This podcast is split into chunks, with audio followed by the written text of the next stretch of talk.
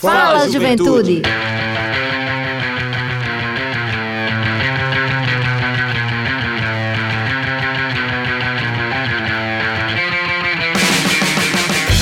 Boa noite, boa noite, Juventude Paraibana, muito boa noite. Está entrando no ar o seu programa, o nosso programa, o programa de toda a juventude da Paraíba, o Fala Juventude.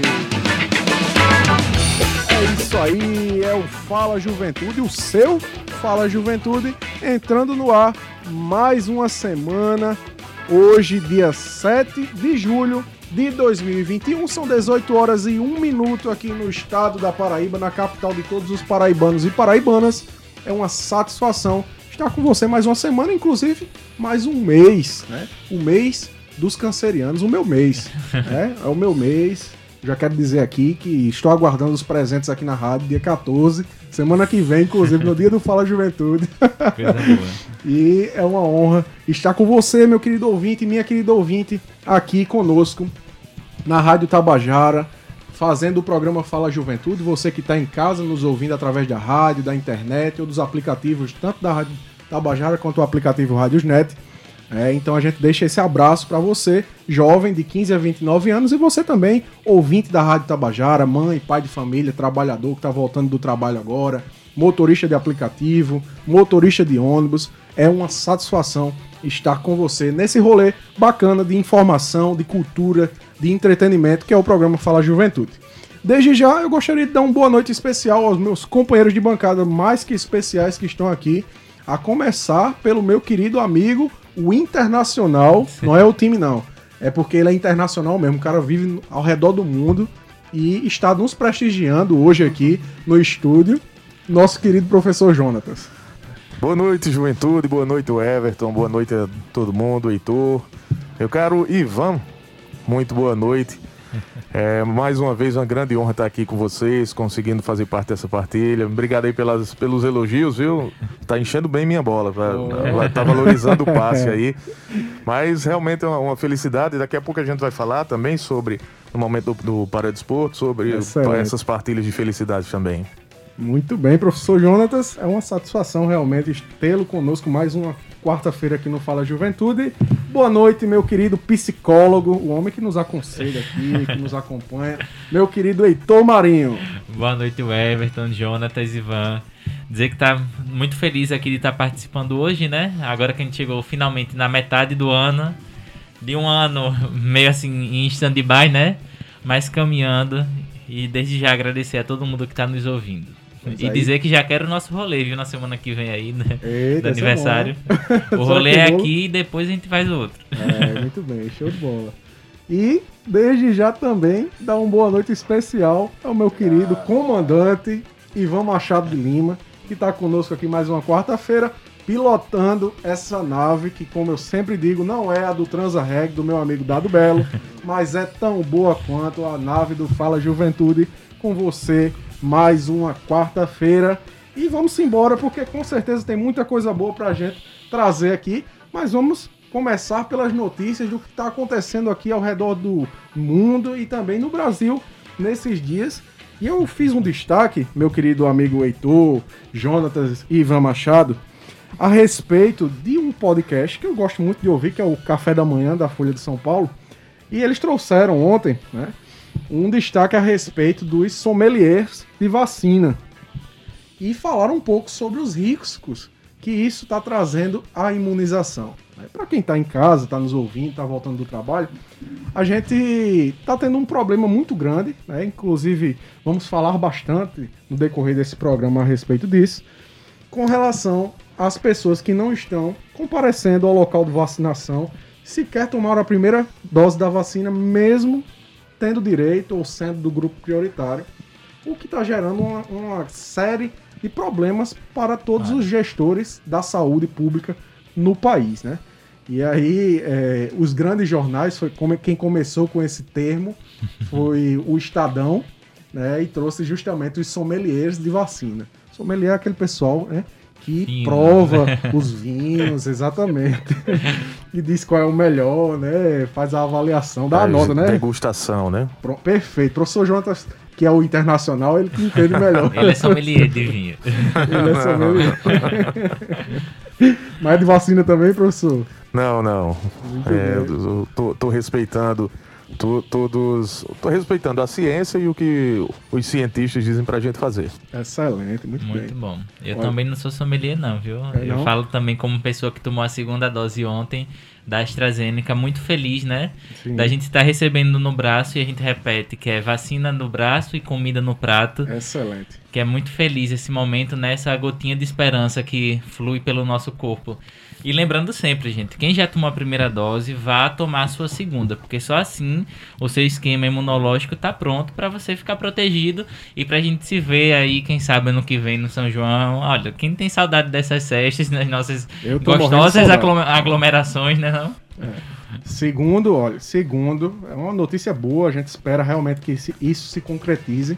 Segundo o prefeito Cícero Lucena é, e as nossas autoridades, tanto do governo do estado quanto da Prefeitura Municipal de João Pessoa, a população aqui da nossa capital estará vacinada com a primeira dose, pelo menos, até o dia 5 de agosto, que é o dia de aniversário da nossa capital, do nosso estado. né? E quem sabe a gente vai ter essa honra aí Que presente, dar essa, né, é um grande presente, né, para a população paraibana, para a população pessoense e quem sabe até comemorar no final do ano o Réveillon, todo mundo vacinado com a segunda dose. Vai ser uma grande Pois festa é. para todos nós, né? Uma alegria, né, Everton? E também a gente lembrar que a vacina é um pacto de saúde coletiva. Se você não se vacina, você está botando em risco tanto você como as pessoas ao seu redor, seus amigos, sua família, seus colegas de trabalho. Então, se vacinar é além de um ato de respeito aos profissionais da linha de frente, um ato de respeito à saúde pública, é um ato de respeito a quem você ama. Então, só tem coisa boa daí, né? Não... Pois é, por isso que não dá para escolher vacina. Não, não tem como você escolher. é, não adianta ficar calculando a eficácia. Nós não somos cientistas, né? Então, todas, apesar de umas com mais, outras com menos eficácia, todas são eficientes, segundo a ciência. Então, não dá. Pra você ter ideia, é, a Prefeitura de São Bernardo do Campo, Everton, precisou tomar medidas duras, porque cerca de 300 pessoas se recusaram a tomar a vacina. Quando souberam que, é, que não era da, da, da marca que queriam. Então agora, o, o que é que a Prefeitura de São Bernardo do Campo propôs? Todo mundo que se recusar vai assinar um termo de responsabilidade Sim, e vai para o fim da fila. perfeito. né? Então ele não vai no próximo posto para tentar tomar na- quando chegar a vacina que ele quer. Ele vai para o fim da fila. Não. 32 pessoas, é o que se sabe, já assinaram o termo é, até agora, das 300 que desistiram, né? Não sei se vão tentar voltar. São Caetano do Sul também, a prefeitura deixou de informar com antecedência qual a marca que vão chegar nos postos, porque lá é, se registrou 647 pessoas que não aceitaram a, vacina que foi oferecida quando chegou a, vez de se vacinar. Quando chegou no- na sua vez, Sim, faixa etária, quando cumpriu os requisitos, 647 pessoas se recusaram por causa da marca oferecida. Olha só. Então, se tá na sua vez, tome a vacina, gente, o quanto antes. Porque o quanto antes você tomar a vacina, o quanto antes a gente vai sair disso. Exatamente. Então, lembre sempre que é um ato de respeito a você e as pessoas que você ama. E lembrando, né, que o pior da reação da vacina é uma febre, uma coriza, enquanto o pior da reação da Covid é uma morte. Então, Perfeito. É. os pesos Foi estão cirúrgico, aí. viu? Gostei. E assim, o pior da reação da vacina, quando há reação, Quando né? há que nem, reação. não- nem todo mundo tem reações Exato. às vacinas. Eu tô aqui zero bala, tomei ontem. Já tô aqui até apresentando o programa. Eita, coisa boa. É isso aí, vamos embora. Professor Jonathan, tem também outra novidade pra gente aí. O que é que tá acontecendo no Brasil? Vamos trazer aí pra juventude o que é que tá acontecendo nesse cenário do Brasil que nós vivemos hoje. O que todo mundo tem percebido, Everton, alta dos combustíveis, da energia e dos alimentos. As- a feira está mais cara e aí não encareceu só a feira, mas o custo de vida está muito mais alto. E aí creio que a nossa juventude também passa por isso, também Sim, percebe sim. isso, tem suas necessidades, tem é, é, enfrenta seus desafios e é perceptível é, é, que está tudo mais caro. E aí tem o componente pandemia, mas também tem o componente político Sim. que interfere diretamente na, na alta dos preços, na alta do, do, do nosso custo de vida. Sim. É o bolso caro, né? É o- O bolso caro tá ficando cada vez mais caro. Tá muito caro. É e isso, como vocês trazem, foi destaque em vários jornais.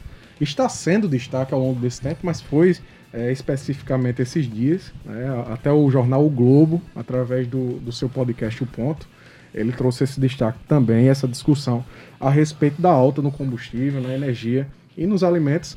E hoje eu conversava no Uber, né, indo ao trabalho, eu desci neto das pessoas, tive que resolver uma coisa lá no extra. E aí depois fui ao trabalho, peguei um Uber e o motorista disse justamente isso. Eu nunca vi uma alta como essa no preço de todas essas coisas. É, eu, eu conversava com ele a respeito e ele disse fazia muito tempo que eu não via. É, muitos anos. Então, para você ter noção de que a população e aqueles que mais precisam estão sim sentindo e estão sim. sentindo no bolso esse prejuízo que nós estamos passando é no Brasil. Por isso que as ruas têm gritado, né? Que é vacina no braço e comida no prato. Exatamente. E fora, enfim. E fora, exatamente. As outras coisas. O inominável. Que, Deixa, e fora é, as outras coisas que tem que estar fora. Só acrescentar aqui que, que a alta da energia também tem um componente climático né, sim, é, nessa sim. história. Né? A gente está atravessando por uma seca no, nos principais reservatórios né, é, do Brasil que fornecem energia. Então, Isso. esse também é, é, um dos motivos. Né? Eu falei aqui de dois componentes, mas a gente precisa lembrar e acrescentar isso também. Excelente. Pois é, e falando em tudo isso que a gente está tratando aqui no seu programa Fala Juventude, é, a gente também tem algumas notícias muito boas é, do governo da Paraíba, a começar pelo lançamento da Escola de Saúde Pública pelo governador João Azevedo, é, que foi um grande marco para todos os profissionais de saúde da Paraíba ou para aqueles que querem permanecer ou entrar, ingressar na área da saúde aqui no nosso estado, né, Heitor? Sim, bom demais. Eu estava acompanhando ontem o lançamento e eu fico muito feliz assim da gente ter uma política pública de formação continuada, que já formou, pelo que eu vi ontem, mais de 10 mil profissionais de saúde na política de saúde para serem ativistas, militantes, profissionais qualificados nessa seara. Então é só uma alegria, é um, mais um presente né, que a gente vem recebendo do governo. Exatamente. Você que está em casa está ouvindo o programa Fala Juventude, que é o programa mais jovem do Rádio Paraibano e é uma iniciativa da Secretaria Executiva da Juventude em parceria com a empresa paraibana de comunicação, através da sua, da nossa, da querida Rádio Tabajara FM. Todas as semanas, aqui às quartas-feiras, das 18 às 19 horas, trazendo informação, entretenimento, cultura para você, jovem do estado da Paraíba, e também para toda a nossa população que escuta essa maravilhosa rádio. Hoje a gente teve uma notícia muito triste, né? Muito triste de verdade, que foi a perda do jornalista e presidente da Fundação Espaço Cultural, a FUNESC, o Walter Galvão. Walter ele estava internado desde a última semana e isso se tratando de um, de um câncer. Né? Ele estava com um câncer, estava se tratando, estava interno no hospital e veio a falecer na madrugada desta quarta-feira. E a gente recebeu essa notícia com muita tristeza. Estávamos planejando hoje é, o mês da juventude 2021 com os gestores de juventude da, dos municípios paraibanos e recebemos essa notícia. Ficamos muito tristes porque Walter Galvão, além de ser um exímio jornalista, era um parceiro nosso na política pública da juventude. Planejou, assim que foi nomeado pelo governador, planejou conosco os meses da juventude anteriores e também estava planejando é, esse ano. Infelizmente recebemos essa notícia com extrema tristeza nesta quarta-feira.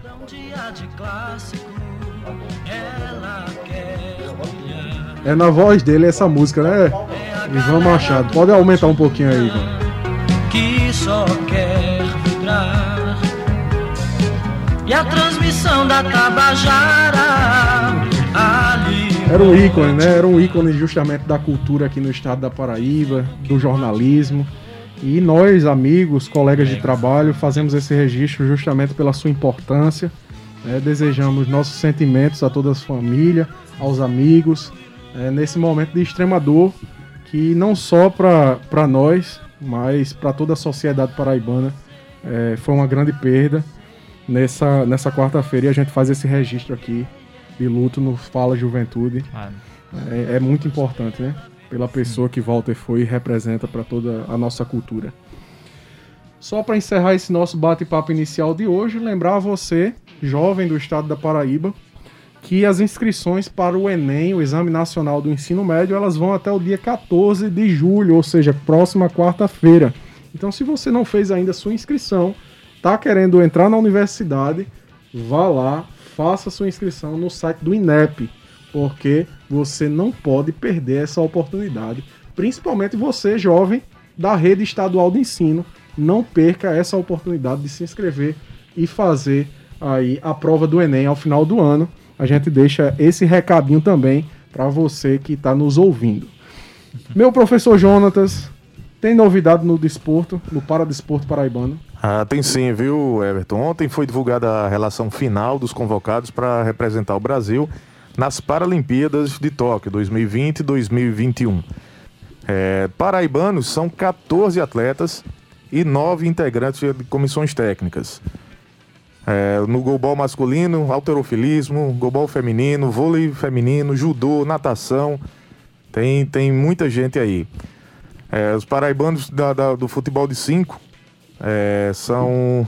Deixa eu começar aqui pelo, pelos, pelos profissionais que vão atuar então. Treinadores Perfeito. Fábio Luiz, que deu, deu até uma, uma, uma palhinha já pra gente aqui no, no futebol de 5. Ele é o técnico. Pedro Almeida, professor Pedrinho, também no atletismo. Dailton Nascimento e Jonatas Castro no golbol feminino. Josinaldo Costa, auxiliar do futebol de 5. Alexandre Sérgio, fisiologista do futebol de 5. Alexson, fisioterapeuta. E Edson Júnior, preparador físico do futebol de 5. E os atletas do futebol de 5 são Matheus Costa, Damião Robson e Luan Lacerda. Uh, também tem Jardiel Vieira e no golbol masculino Emerson, é, José Roberto, que também já, já teve aqui conosco. Sim. No atletismo tem Auriosvaldo Fernandes de Campina Grande, com, na, na corrida em cadeira de rodas. Cícero Valdirã de Aguiar no lançamento de dardo. E claro, Petrúcio Ferreira nas provas de 100 e 400 metros e revezamento. No alterofilismo, Ailton Andrade de Mamanguape. O judô tem o paraibano William Silva, que é da cidade de Riachão do Poço, é radicado no Rio de Janeiro, treina é, é, por lá, mas é paraibano de Riachão do Poço. E na natação, Rony Stone Cordeiro e de, daqui de João Pessoa. Tem também a Deilton Dantas, que nasceu em Nova Floresta e é enfermeiro do, do vôlei sentado. Muita gente boa aí no nosso representando a, a, o Brasil, representando a Paraíba no nosso paradesporto. E a, aqui fica a nossa torcida, a torcida do Fala Juventude, para que todo mundo volte com, com uma Muitas medalha no peito. É. Para que todo mundo possa representar. E a gente vai trazer muita gente dessa aqui, pós Paralimpíadas, para conversar dessa experiência com a gente e para trazer a medalha. Excelente. Se quiser, vão dar orgulho para o nosso estado. É, eu quero ver o professor Jonas com a nossa medalha aqui, viu? Já pois tô... é, a gente derrete depois, brincadeira. Olha, vai ser... vai ser a medalha do Fala Juventude, viu? Que ele conquistar lá, com certeza. Pois é, minha gente. E hoje a gente também tem aqui o destaque da juventude para deixar também você informado com relação à nossa parceria com o Centro de Integração Empresa Escola, através da nossa querida supervisora Andréa, que nos mandou as vagas. E a gente vai divulgar com você agora. Então, você que é pai de família, mãe de família, que é pai de jovem, que está precisando de um estágio, ou você que é jovem, que também está precisando de um estágio, preste bem atenção nas vagas que nós vamos divulgar com vocês agora. O CAA está com vagas abertas de estágio para os cursos de contabilidade, sendo duas vagas para a cidade de João Pessoa. Para os cursos, para o curso de administração com quatro vagas, também para a cidade de João Pessoa. O curso de ciência da computação com uma vaga para João Pessoa. O curso de educação física com duas vagas para João Pessoa e informática com uma vaga para João Pessoa. Além disso, existem vagas também para estudantes do ensino médio são 10 vagas no total, sendo 5 vagas para a capital, João Pessoa, além de duas vagas para a cidade de Campina Grande, nossa querida rainha da Borborema, e uma vaga para a cidade de Bahia. Então, você que está aí na cidade de Bahia também está tendo essa oportunidade. O estágio é para a região do Rio do Meio. O ensino fundamental também tem uma vaga para estagiário aqui na cidade de João Pessoa. Para ter acesso a essas vagas, para se candidatar, a essas vagas, você deve entrar em contato com o e-mail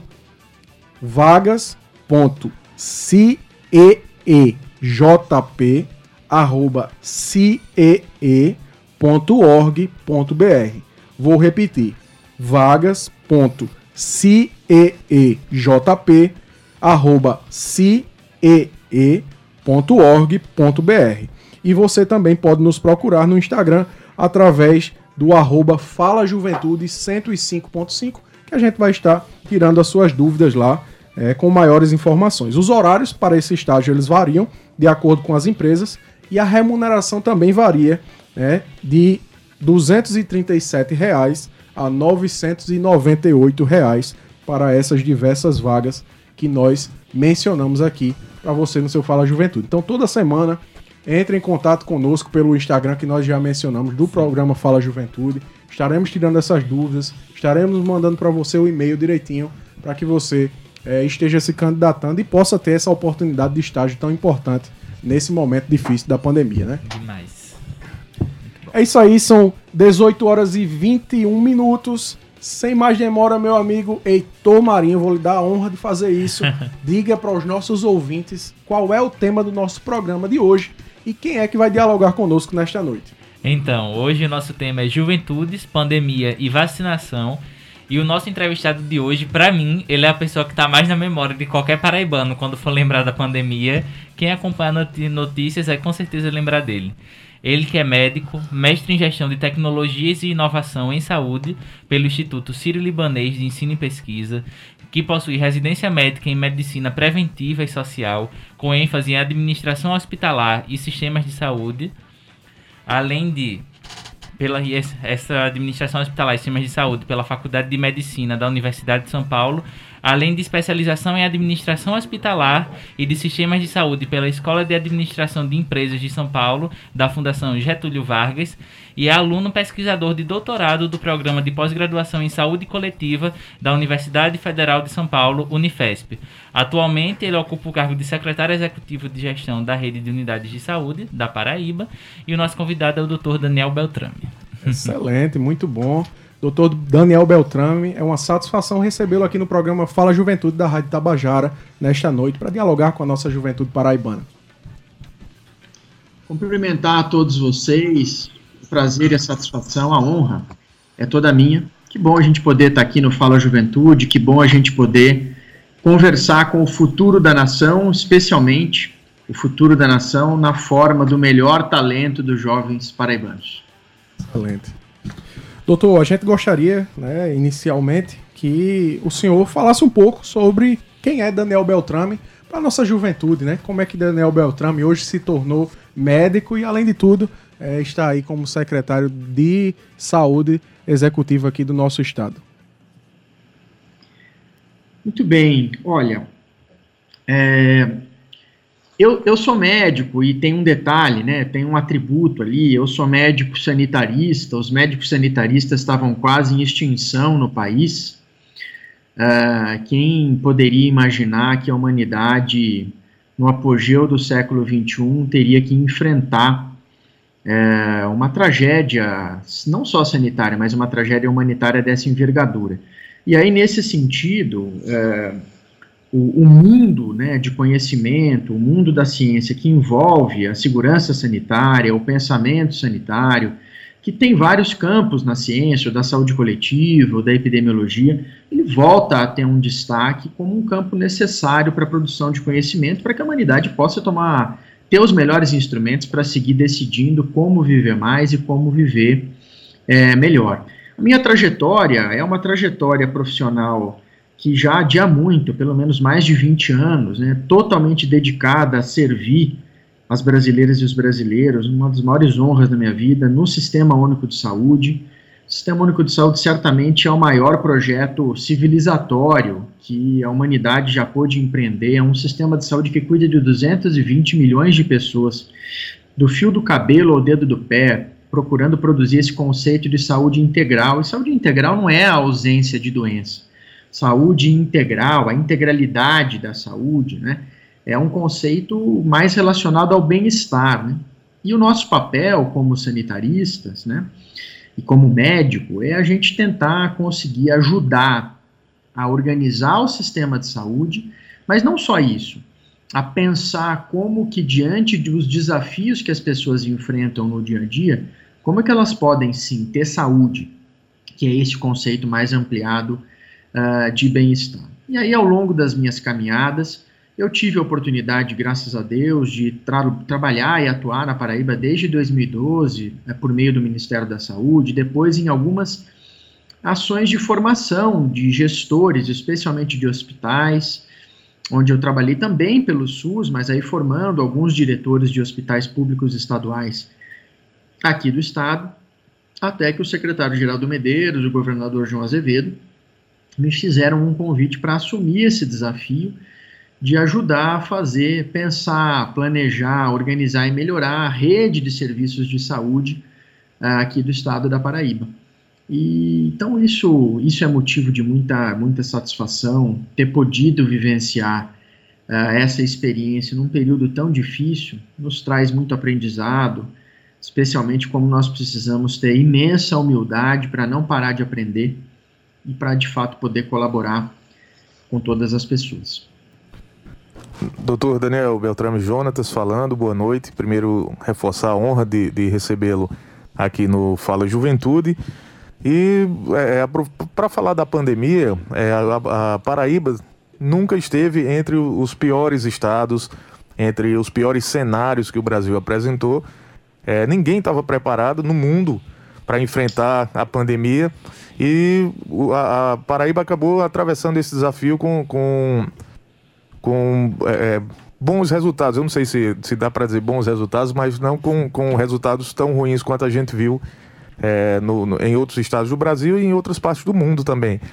É, como a Paraíba conseguiu se estruturar para não perder a mão, para não sair da linha e ter resultados melhores?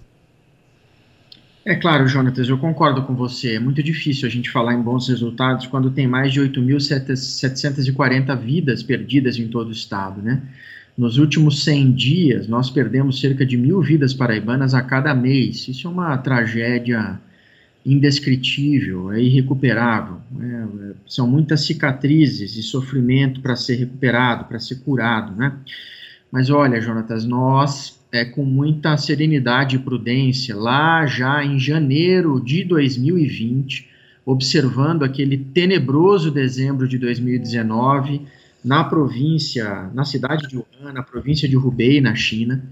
Uh, naquele momento, nós uh, já começávamos a nos preparar aqui no estado por ter a visão de que certamente nós seríamos alcançado, alcançados, perdão, pelo que nós uh, estávamos observando ao longo de, do mundo, na Ásia, e depois naquela infiltração da pandemia na Europa, isso nos fez nos debruçar para construir um plano, um plano de contingência para colocar o sistema de saúde paraibano, que não é composto só pelo Estado, mas também pelos 223 municípios. Colocá-lo numa situação de capacidade de resposta, um plano que pudesse organizar todos os componentes das equipes de saúde mais perto da casa das pessoas, até mesmo uh, as equipes de, uh, de hospitais, a organização desses hospitais para ter um fluxo completamente diferenciado, porque o vírus exige isso de nós, né? O vírus não permite que a gente confunda pacientes que não estejam com sintomas respiratórios com aqueles que estão, né? É um grande desafio, muda completamente a rotina, é, completamente a rotina dos hospitais, né? É, além disso, equipes de transporte, de apoio, além disso, toda a integração entre as equipes municipais e estaduais. E isso, então, foi colocado à prova inúmeras vezes, né? Só até aqui foram pelo menos cinco solavancos é, entre crescimentos em regime de explosão de número de casos e de internações hospitalares. E, de alguma forma, como esse plano foi muito desafiado e nós tivemos a possibilidade de ter muito aprendizado, graças a Deus, até a presente data, nenhuma família paraibana teve que passar pelo dissabor uh, de uh, não conseguir ter cuidados em saúde, não conseguir acessar hospitais quando mais precisa. Então, Daniel, eu estava falando aqui que é muito legal a sua fala, que é uma fala de uma pessoa que não perdeu a humanidade, né? Que a gente tem, uma, infelizmente, visto isso muito presente na fala de alguns líderes nacionais, enfim. Aí eu queria saber como é que vocês estruturaram a vacinação na Paraíba, né? Tendo em vista que é um momento de muita euforia para os paraibanos e para as paraibanas de levar essa gota de esperança no nosso braço.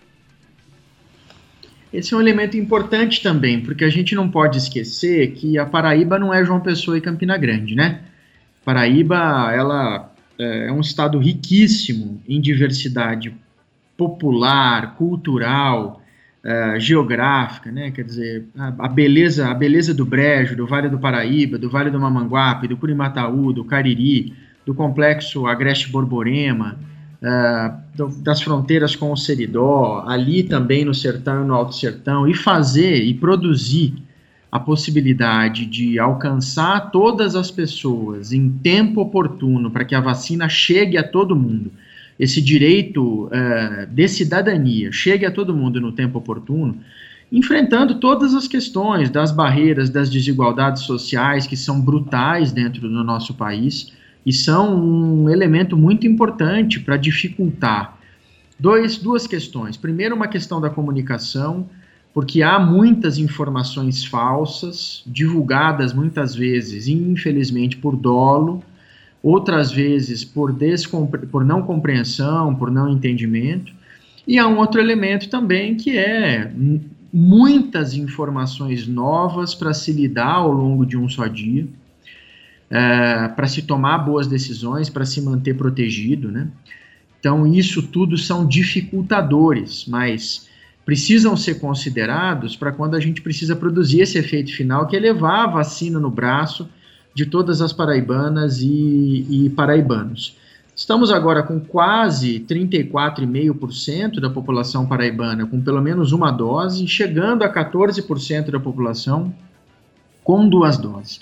Fizemos agora, acabou de ser produzida a análise do nosso último boletim epidemiológico, em que a gente vai compreendendo, acho que é muito importante para a gente poder conversar com todos que estão nos ouvindo, a gente vai compreendendo qual é a real importância das vacinas mesmo. Quando eu comparo o período dos meses de janeiro até o começo do mês de fevereiro, no qual está incluído o 18 de janeiro, que foi o primeiro dia de vacina no estado da Paraíba, quando eu comparo esse período com o finalzinho do mês de maio e a primeira quinzena do mês de junho, já foi possível perceber uma redução de 50% no número de vidas perdidas entre os idosos. É um número muito expressivo e é claro que ele está relacionado com vacinas. Os idosos são aqueles que mais receberam vacinas, que mais completaram os esquemas de vacina até o final, porque foram vacinados pela Coronavac, foram vacinados pela AstraZeneca predominantemente, que são vacinas de duas doses, e são a fração da população que estão mais cobertos por mais longo tempo.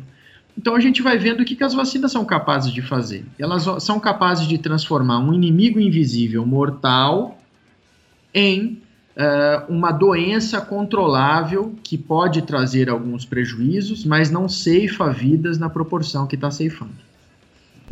Doutor, a gente ao longo desses meses, né, desde que começou, na verdade desde o ano passado, a gente vem fazendo esse trabalho aqui divulgando o trabalho que a própria Secretaria de Saúde tem feito nessa questão da conscientização das pessoas.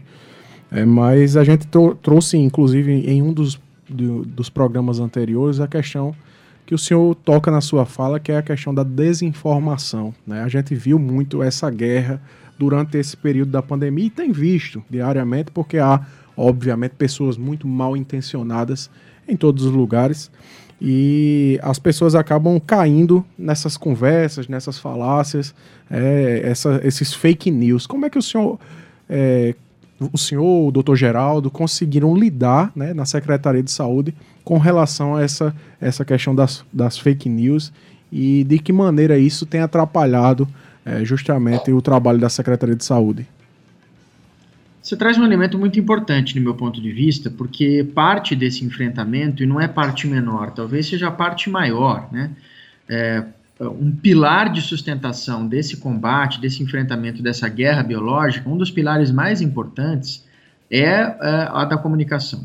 Nós temos que ter uma boa estratégia de comunicação, e nesse sentido, são mais de 30 é, inserções semanais em veículos de comunicação, rádios, televisões, blogs, podcasts, canais, para que nós pudéssemos estar em contato, se não fisicamente, mas imediato de primeiro grau, podendo conversar com a Paraíba inteira em todo momento, conversando com todas as regiões. O rádio, nesse sentido, é um veículo excepcional porque permite que a gente fale com a região de Pombal, com o Vale do Piancó, que a gente possa falar com a região de Catolé, com a região de Souza, de Cajazeiras, que a gente possa alcançar é, é, os cantos e recantos da Paraíba, conversando diretamente com as pessoas, levando para as pessoas informação confiável, com base na ciência, que é tudo aquilo que a humanidade pôde aprender não para vender produtos, mas para poder viver mais e melhor, né?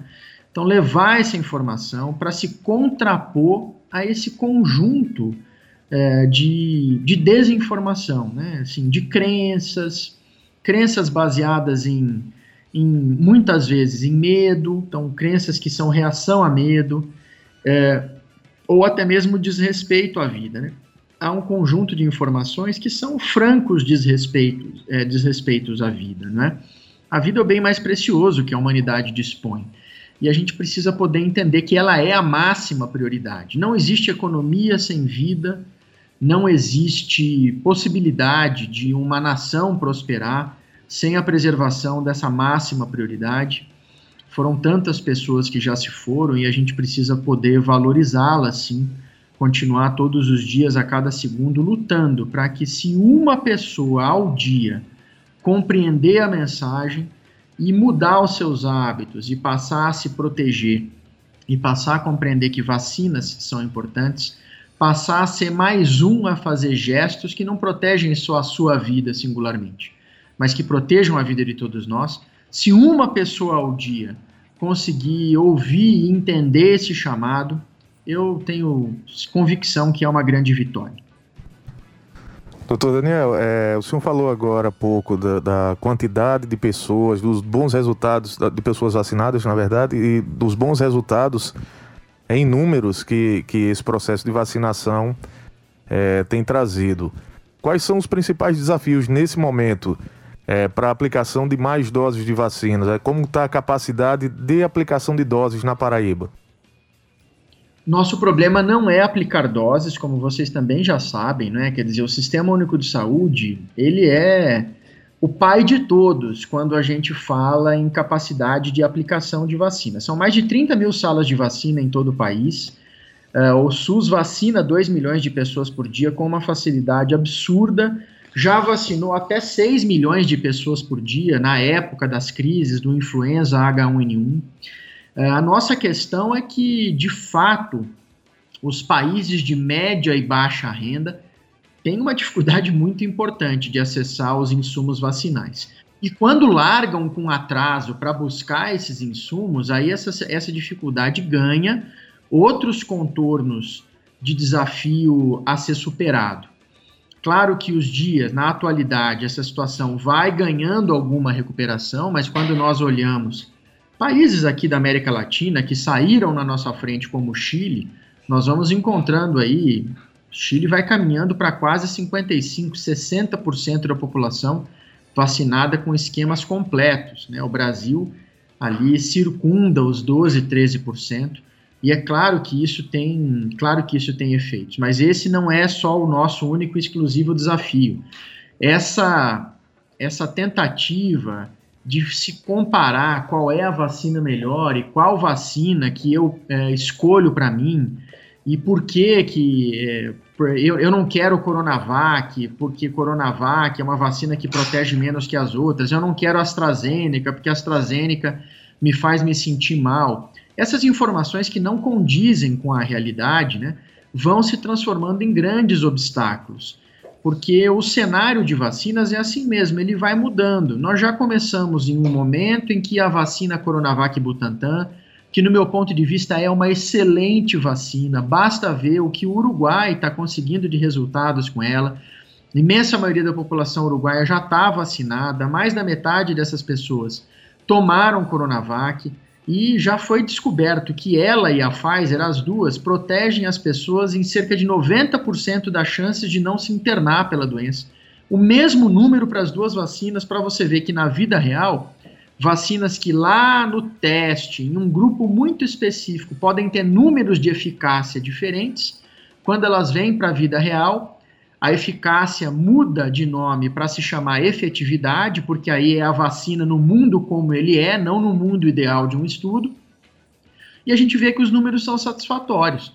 Então, é, eu, eu, falava, a certo momento predominou no Brasil do, a disponibilidade de doses e aplicação de doses Coronavac. Isso aí, há quatro, seis semanas atrás, foi superado por uma predominância de doses AstraZeneca Fiocruz, que também é uma excelente vacina. Ela, como todas as outras vacinas, sarampo, cachumba, é, rubéola, são vacinas mais reatogênicas. A AstraZeneca é uma vacina que, quando você toma, ela dá mesmo um mal-estar, dor no corpo, pode dar uma febre, mas que também não resiste ao analgésico, ao remédio para febre que você está é, acostumado.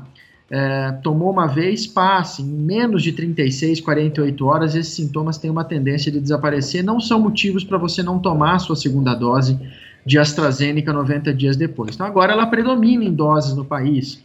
Estamos recebendo também cada vez mais doses Pfizer. A Janssen também é a vacina que começa a ser distribuída em todo o país. Mais para o final do ano, o Butantan vai nos apresentar também a Butanvac. O Brasil vai ser um país com possibilidade de fabricar três vacinas em território nacional, que é um privilégio para o Sistema Único de Saúde. E as três vão ser fabricadas em duas instituições do SUS, a Biomanguinhos, lá no Rio de Janeiro, né, no campus da Fiocruz, em Manguinhos, e duas vacinas, a Coronavac e a Butanvac, aqui dentro das dependências, né, dentro das dependências do Instituto Butantan em São Paulo.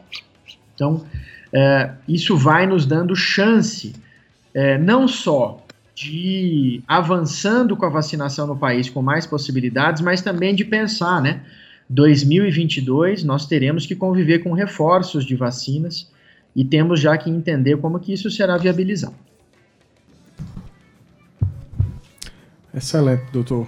E a gente estava falando também esses dias, né, lá na Secretaria da Juventude, a respeito da problemática né, que tem sido realmente lidar com os jovens nesse período da pandemia. É, como eu disse anteriormente, e a gente tem feito campanhas aqui no Fala Juventude, sempre estimulando os jovens a ficarem em casa é, e através da própria secretaria também. Mas a gente sabe que é uma dificuldade muito grande, inclusive foi noticiado em vários portais nacionais, o G1 noticiou isso, que os jovens hoje eles são justamente os que mais são infectados e afetados pela pandemia. Como é que a, o senhor, a, o doutor Geraldo, a Secretaria de Saúde, tem lidado também com a relação a essa questão da juventude, que hoje também está presente nas estatísticas da, da Secretaria? É, nós temos é, trabalhado com preocupação, e eu explico por quê. Né? É, o, o, houve um crescimento muito expressivo, da ordem de 30%, na participação de pessoas mais jovens, especialmente entre 19 e 49 anos, e especialmente entre 19 e 29 anos, uh, na, na, no que diz respeito às internações né, hospitalares. Quer dizer, essas pessoas têm com uma tendência maior de se expor a risco, e o preço dessa exposição a risco se materializando na forma de doença moderada, doença grave e internações em hospitais. Esses meses de maio e junho marcaram uma predominância de pessoas mais jovens internadas nas unidades de terapia intensiva pela Covid. 70% das pessoas internadas tinham menos de 59 anos e uma participação importante delas entre 19 e 39, 19 e 49. Isso se deu por quê? Porque as pessoas nessa faixa etária estão com uma tendência de se comportar de forma mais arriscada. Abandonar definitivamente o uso de máscaras, se aglomerar muito, encontrar com os amigos, marcar encontros na praça, no sítio, no shopping, uh, se reunir em casa, pessoas de 4, 5, 6, 10, 15 famílias diferentes. E, infelizmente, essa talvez seja a grande tragédia, né? Num, num ser vivo como o ser humano, que é gregário, que vive em sociedade, infelizmente isso é tudo que o vírus precisa. Basta aí agora, especialmente com essas novas variantes do vírus, uma, duas pessoas que tenham o vírus e talvez nem saibam que tenham, não, tem, não estejam nem sentindo sintomas. Basta que essas pessoas ali estejam entre esse conjunto de amigos para que a gente possa ter um espalhamento muito importante é, muito importante do vírus. Veja em João Pessoa, quando foi, foram feitos aqueles testes ali no busto de Tamandaré, e em outros pontos da Orla, quando as pessoas é, voluntariamente se apresentavam para fazer teste, elas não tinham sintomas, não. A gente chegou a encontrar ali 20%, 30%, 50% das pessoas uh, infectadas pelo vírus. Então a gente vai conseguindo compreender que, claro, o vírus é um ser vivo que está no planeta muito antes de nós. Então, se ele está muito, muito mais tempo do que nós no planeta, ele deve ter uma capacidade de adaptação ao planeta ainda maior do que a nossa. E é isso que ele está fazendo conosco. É, ele vai aprendendo a tentar conviver conosco, tentando estar é, nos seres humanos, se multiplicando, sem fazer tanto mal para as pessoas e nem mesmo comprometer a vida dessas pessoas. Esse é o processo final da adaptação do vírus. Aquela gripe espanhola que todo mundo ouve falar, o, o, o, inimigo invisível que lá estava era o influenza H1N1. Ele matava muito mais naquela época, 1918 a 1920. Hoje o influenza H1N1 não, não é capaz de fazer aqueles estragos que ele fez naquele tempo é, o novo coronavírus, em algum tempo, talvez em um ciclo de cinco anos, contando o ano de 2020, ele deve assumir também, com as vacinas, com a maior cobertura, maior proteção das pessoas, ele deve assumir também um comportamento de um vírus mais domado, menos selvagem, menos agressivo. É, é o que a gente chama de sai da condição de pandemia para virar endemia vai fazer quadros gripais, em algumas pessoas mais vulneráveis, quadros mais moderados e graves, em épocas específicas do ano. Mas isso um pouquinho mais lá na frente. Mas no momento em que nós estamos, não deixar o vírus circular é a nossa chance de parar de perder o jogo de 7 a 1. É a nossa chance de parar de ver os nossos parentes, nossos avós, tios, tios-avós, bisavós, pais e mães perderem suas vidas ao porque encontraram o vírus de frente. E é claro que os mais jovens ajudam muito a fazer o vírus circular. E aí, nesse momento, galera, é a hora de colocar a mão na consciência e entender que vocês precisam nos ajudar, se ajudar e ajudar todos que vocês amam fazendo a sua parte, que é máscara no rosto, distanciamento o quanto possível, até que todo mundo, ou a imensa maioria de nós, possa estar vacinado. Tem sempre boas notícias chegando. Veja, a incorporação a incorporação das bulas da Pfizer, né, de 12 a 18, uh, a 18 anos, ela já vai ser, já está autorizada no Brasil. Então, muito possivelmente, nós vamos alcançar, uh, nós vamos alcançar a possibilidade de vacinar pessoas mais jovens muito em breve. É, doutor Daniel, eu, eu vi hoje na, nas mídias que o doutor Dimas Covas, em São Paulo, já projeta uma antecipação da, da segunda dose para alguns grupos, é, ou seja, diminuir o intervalo em virtude da, da nova variante que foi identificada no estado. Queria saber do senhor se na Paraíba já tem algumas novas variantes identificadas e se há alguma estratégia, exemplo dessa de São Paulo, por exemplo, que a Paraíba pretende adotar.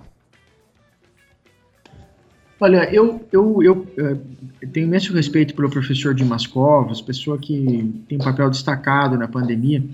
Mas nesse momento, veja, é, eu, eu, a, pandemia mais do que nunca me ensinou o conceito do que é as prioridades primeiro.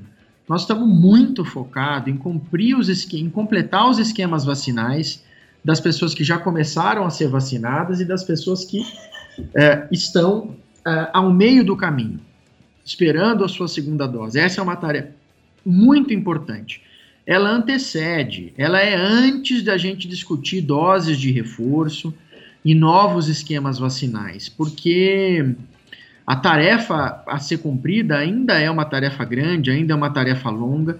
Claro que a ciência vai nos apontar caminhos, né? Quer dizer, vai se fazer reforço, vai se fazer reforço de uma nova e terceira dose com uma vacina igual à vacina que já foi tomada de forma completa ou com uma vacina diferente? É, vai se fazer um reforço em qual intervalo de tempo? Vai se aguardar a abertura de um novo ciclo vacinal no início do próximo ano?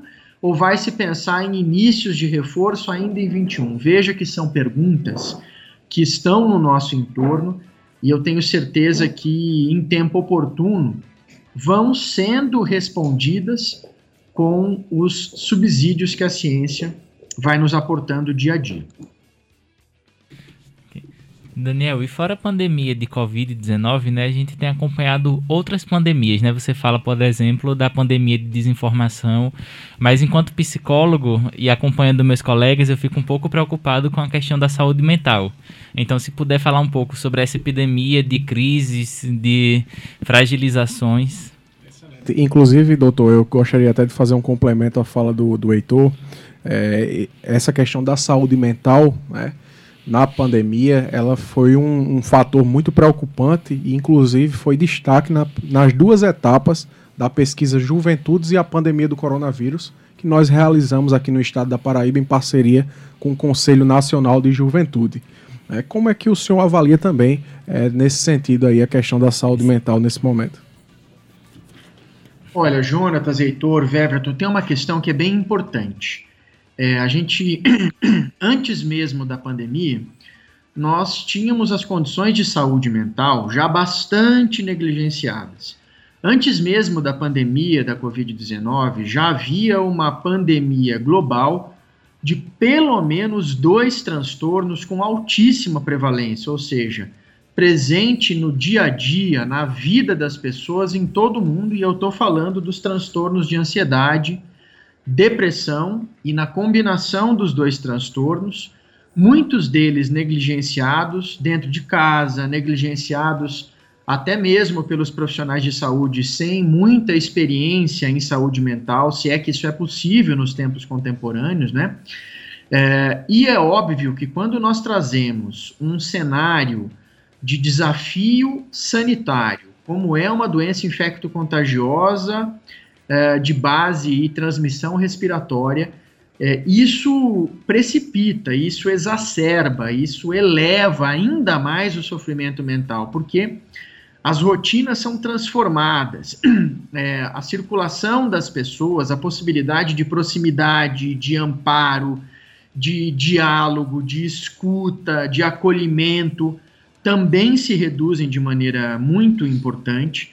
E isso faz, tem uma tendência de tirar as pessoas que estão em sofrimento mental de todas as naturezas, de retirá-las dos limiares de controle, ou seja, fazer com que as estratégias que estavam desenvolvidas até ali perdessem parte ou a totalidade da sua efetividade, que as pessoas sofram de fato, fazendo então com que as pessoas produzam níveis tão elevados de sofrimento, exacerbem condições e riscos como o de suicídio. E isso nos traz muita preocupação, em especial porque o sofrimento mental também é muito negligenciado na juventude. Há uma autonegligência, mas há também uma negligência social, por achar que jovens não, não são suscetíveis ou estão menos suscetíveis a sofrimento mental. Aí tem uma outra questão importante que nós também temos dentro da juventude muitos jovens que estão se preparando ou que estão na iminência, ou que já são profissionais de saúde em início de carreira. E essa combinação de tempos de pandemia, hiper sobrecarga de trabalho, hiper sobrecarga de sofrimento no ambiente de trabalho, uh, que foi transformado, né? O, o, os desfechos, as perdas de pessoas que estão sendo cuidadas são muito mais frequentes em tempos de pandemia, e é claro que as repercussões disso na saúde mental é, dos profissionais de saúde que são jovens, dos jovens que estão se, enlutados, uhum. perdendo seus familiares, que eram os seus provedores, as suas referências, um exército de órfãos sendo construídos uh, e formados em todo o Brasil, fazendo com que os núcleos familiares se desestruturem ou então tenham que ganhar novas conformações, primos, tios, avós e avós, tendo que assumir condições de paternidade, maternidade, para conseguir é, produzir o um mínimo de amparo a essas pessoas. Então, é um cenário que vai exigir de nós para frente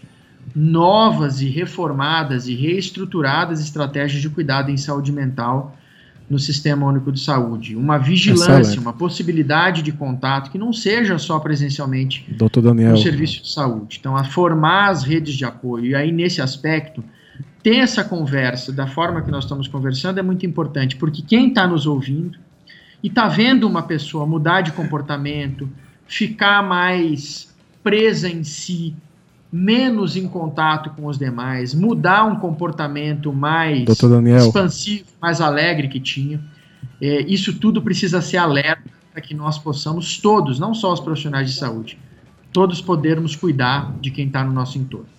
Excelente. Muito obrigado, doutor Daniel, pela entrevista. Você ouviu agora o secretário de Saúde da Paraíba aqui no seu programa Fala Juventude falando sobre o momento da pandemia no estado da Paraíba. Agradecer a presidente da empresa paraibana de comunicação, na NH6, ao diretor da Rádio Tabajara, ao Biege Fernandes, ao gerente executivo Berlim Carvalho, técnica e edição de som, meu amigo Ivan Machado, música de abertura Banda Paulo de Darem Doido, roteiro e apresentação, o Everton Correia, Jonatas Castro e Heitor Marinho e direção do seu Fala Juventude, eu, seu amigo Everton Corrêa.